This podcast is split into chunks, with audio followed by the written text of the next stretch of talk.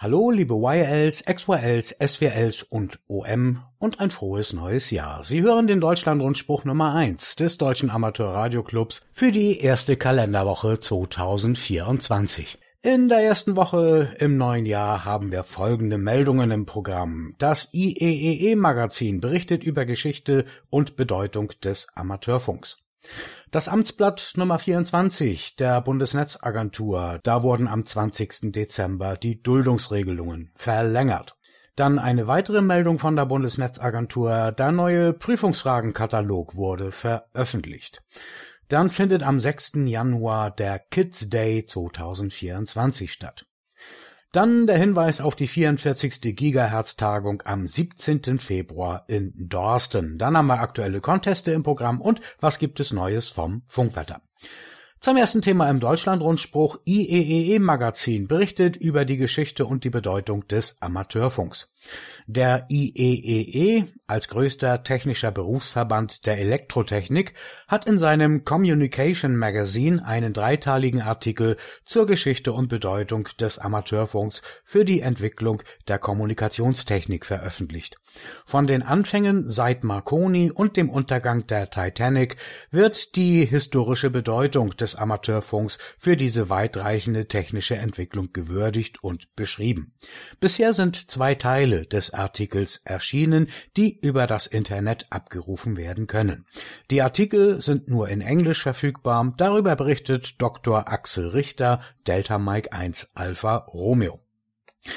Amtsblatt Nummer 24 der Bundesnetzagentur. Die Duldungsregelungen wurden verlängert. Am 20. Dezember veröffentlichte die Bundesnetzagentur im Amtsblatt Nummer 24 aus 2023 die Verfügung Nummer 130 aus 2023. Mit ihr werden die bisherigen Duldungsregelungen für 160 Meter, 6 Meter, 4 Meter, 13 Zentimeter und 6 Zentimeter bis zum 23. Juni 2024 verlängert. Im Einzelnen bedeutet dies im 160-Meter-Band darf an Wochenenden in den Bereichen von 1850 bis 1890 Kilohertz und von 1890 bis 2000 Kilohertz mit der vollen zulässigen Sendeleistung der jeweiligen Genehmigungsklasse A bzw. E gearbeitet werden. Nur zu diesen Zeiten ist dort auch Contestbetrieb erlaubt 6 Meter Band. Im Frequenzbereich von 50,0 bis 50,4 MHz dürfen Inhaber der Genehmigungsklasse A auch im Jahr 2024 mit maximal 750 Watt PEP e senden, Inhaber der Genehmigungsklasse E mit 100 Watt PEP, e ausschließlich bei horizontaler Polarisation. Von 50,4 bis 52 MHz sind für Inhaber beider Genehmigungsklassen lediglich 25 Watt PEP e gestattet. Contestbetrieb ist zulässig. Im 4 Meter Band 70,15 bis 70,21 MHz dürfen Inhaber der Genehmigungsklasse A mit 25 Watt ERP arbeiten, ausschließlich horizontale Polarisation ist zulässig. Im 13 und 6 Zentimeter Band dürfen Inhaber der Genehmigungsklasse E im Bereich von 2320 bis 2450 bzw. 5650 bis 5850 MHz auch 2024 mit maximal 5 Watt PEP arbeiten. Damit ist die Hemnet-Nutzung weiterhin möglich das Ablaufdatum dieser Verlängerungen ergibt sich aus dem Termin, zu dem die neue Amateurfunkverordnung in Kraft tritt. Dies ist exakt ein Jahr nach deren Verkündung am 23.06.2023. In der Verordnung sind fast alle bisherigen Duldungsregelungen in den Normalzustand überführt worden für die Themen 70 MHz und Klasse E 50 MHz wird im Frühjahr mit der Bundesnetzagentur eine Regelung für den Zeitraum nach dem 23.06. erarbeitet.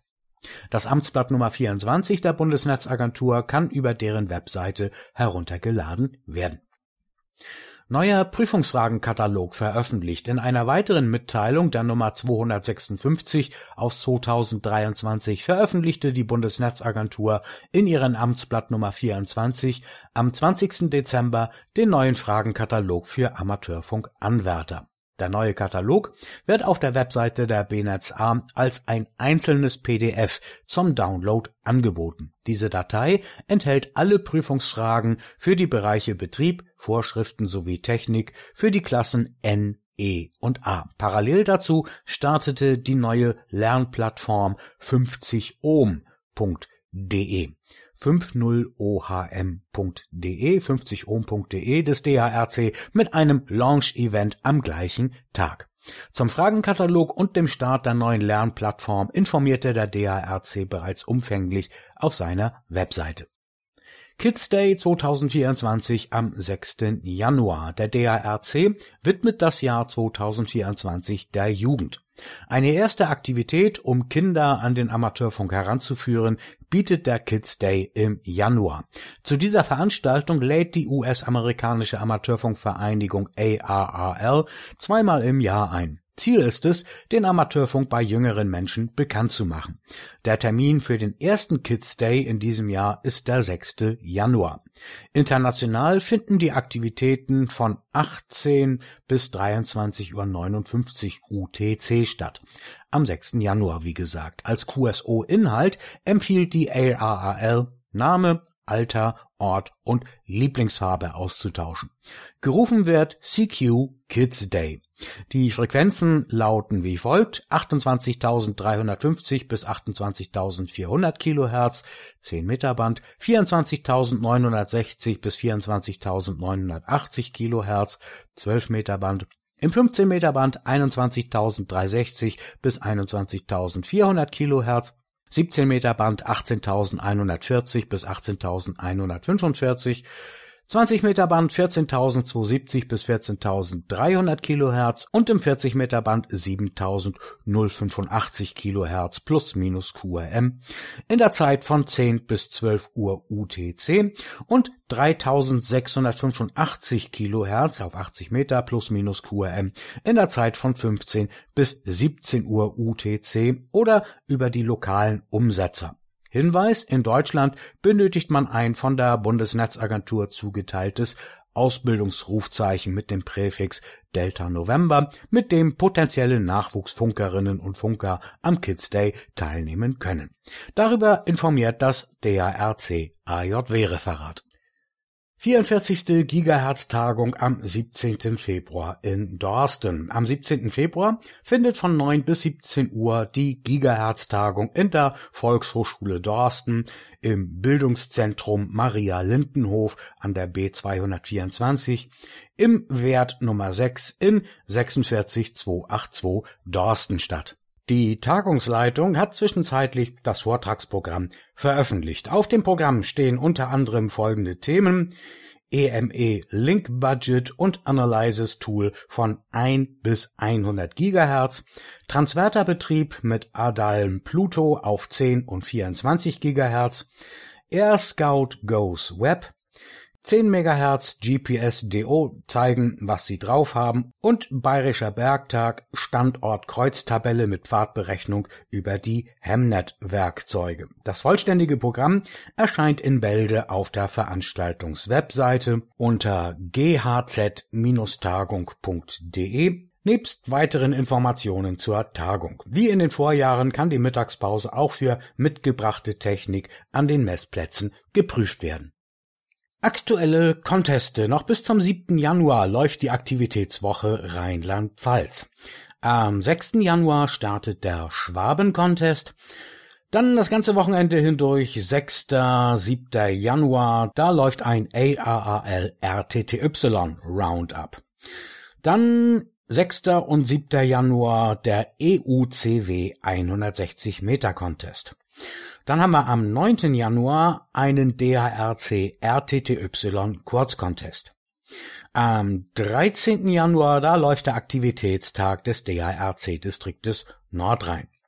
13. bis 14. Januar, da findet in Belgien der UBA PSK 63 Präfix Contest statt und am 14. Januar läuft der DHRC 10 Meter Contest. Dieser ist relevant für die DHRC Clubmeisterschaft. Die Ausschreibungen dazu finden Sie auf der Webseite des Contest-Referates sowie mittels der Contest-Termintabelle in der CQDL in der Januarausgabe 1.24 auf Seite 68. Der Funkwetterbericht vom 2. Januar, herausgegeben wie immer von Hartmut Büttig, DL1 VDL.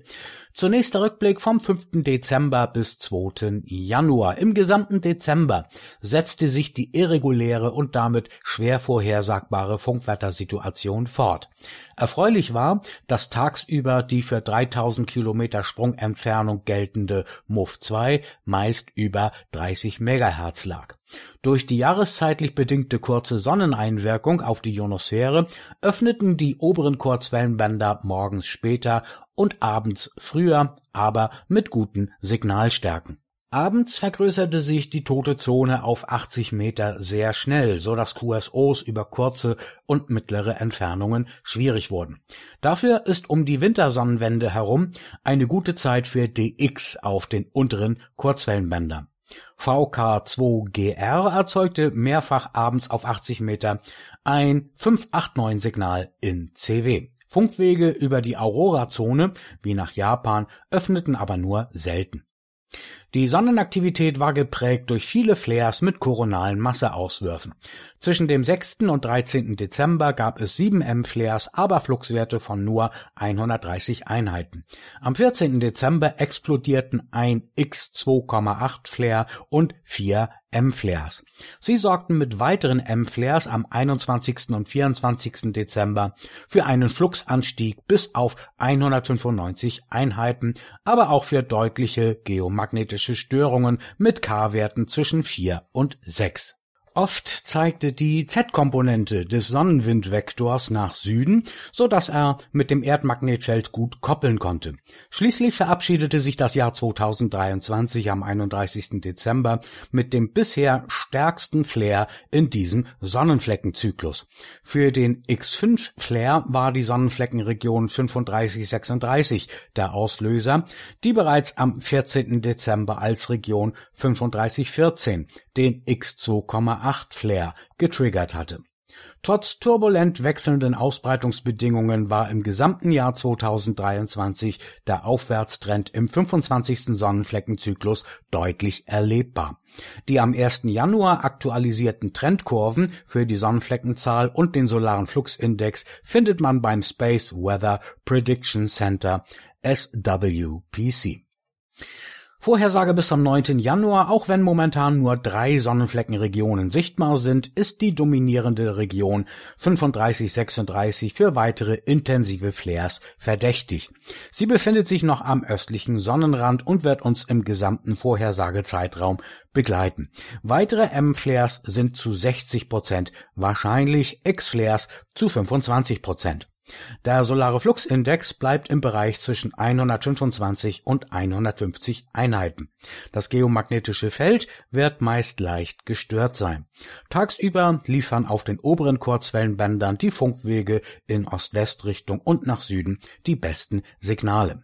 Von abends bis morgens kann man auf allen unteren Kurzwellenbändern mit guten DX-Bedingungen rechnen. Die Dämmerungszone überlappt ab 15.30 Uhr UTC Deutschland mit der USA-Westküste, so dass auf 40 Meter über den langen Weg interessante DX-Verbindungen möglich sind.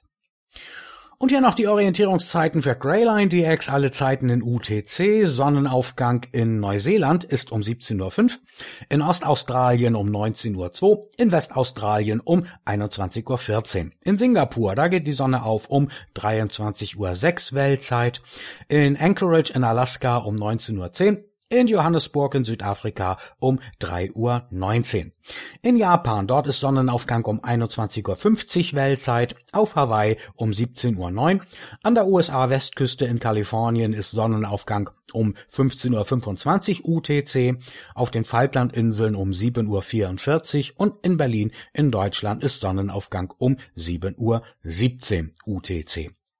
Sonnenuntergang USA Ostküste 21.40 Uhr, USA Westküste 1.03 Uhr. In Sao Paulo in Brasilien, dort geht die Sonne unter um 21.57 Uhr Weltzeit. Auf den Falklandinseln um 0 Uhr 18, auf Hawaii um 4 Uhr und eine Minute. In Anchorage in Alaska, dort geht die Sonne unter um 0 Uhr 52 UTC. In Johannesburg in Südafrika um 17.04 Uhr. In Ostaustralien um 9.45 In Neuseeland um 7.43 Uhr und in Berlin in Deutschland verschwindet die Sonne um 15.03 Uhr UTC hinter dem Horizont. Das war der DARC Deutschland Rundspruch für diese Woche. Die Redaktion hatte Stefan Hüpper, Delta Hotel 5, Foxtrot Foxtrot Lima vom Amateurfunkmagazin CQDL. Haben Sie Meldungen für den Deutschlandrundspruch, Tipps, Infos, Beiträge, Hinweise vom bundesweiten Interesse? Sehr schön, dann schicken Sie Ihre Beiträge gerne entweder auf dem klassischen Wege per Post oder Fax an die Redaktion CQDL sowie per E-Mail, dann bitte ausschließlich an die Adresse redaktion.drc.de. Den Deutschlandrundspruch gibt es als Text, PDF und MP3-Datei auf der DRC-Webseite in Packet Radio unter der Rubrik DARC sowie per E-Mail-Abonnement über die DARC-Webseite können Sie sich dazu jederzeit an- und abmelden. Bitte bewahren Sie dazu Ihre Mitgliedsnummer und Ihr Passwort stets griffbereit auf. Vielen Dank fürs Zuhören und AWDH bis zur nächsten Woche.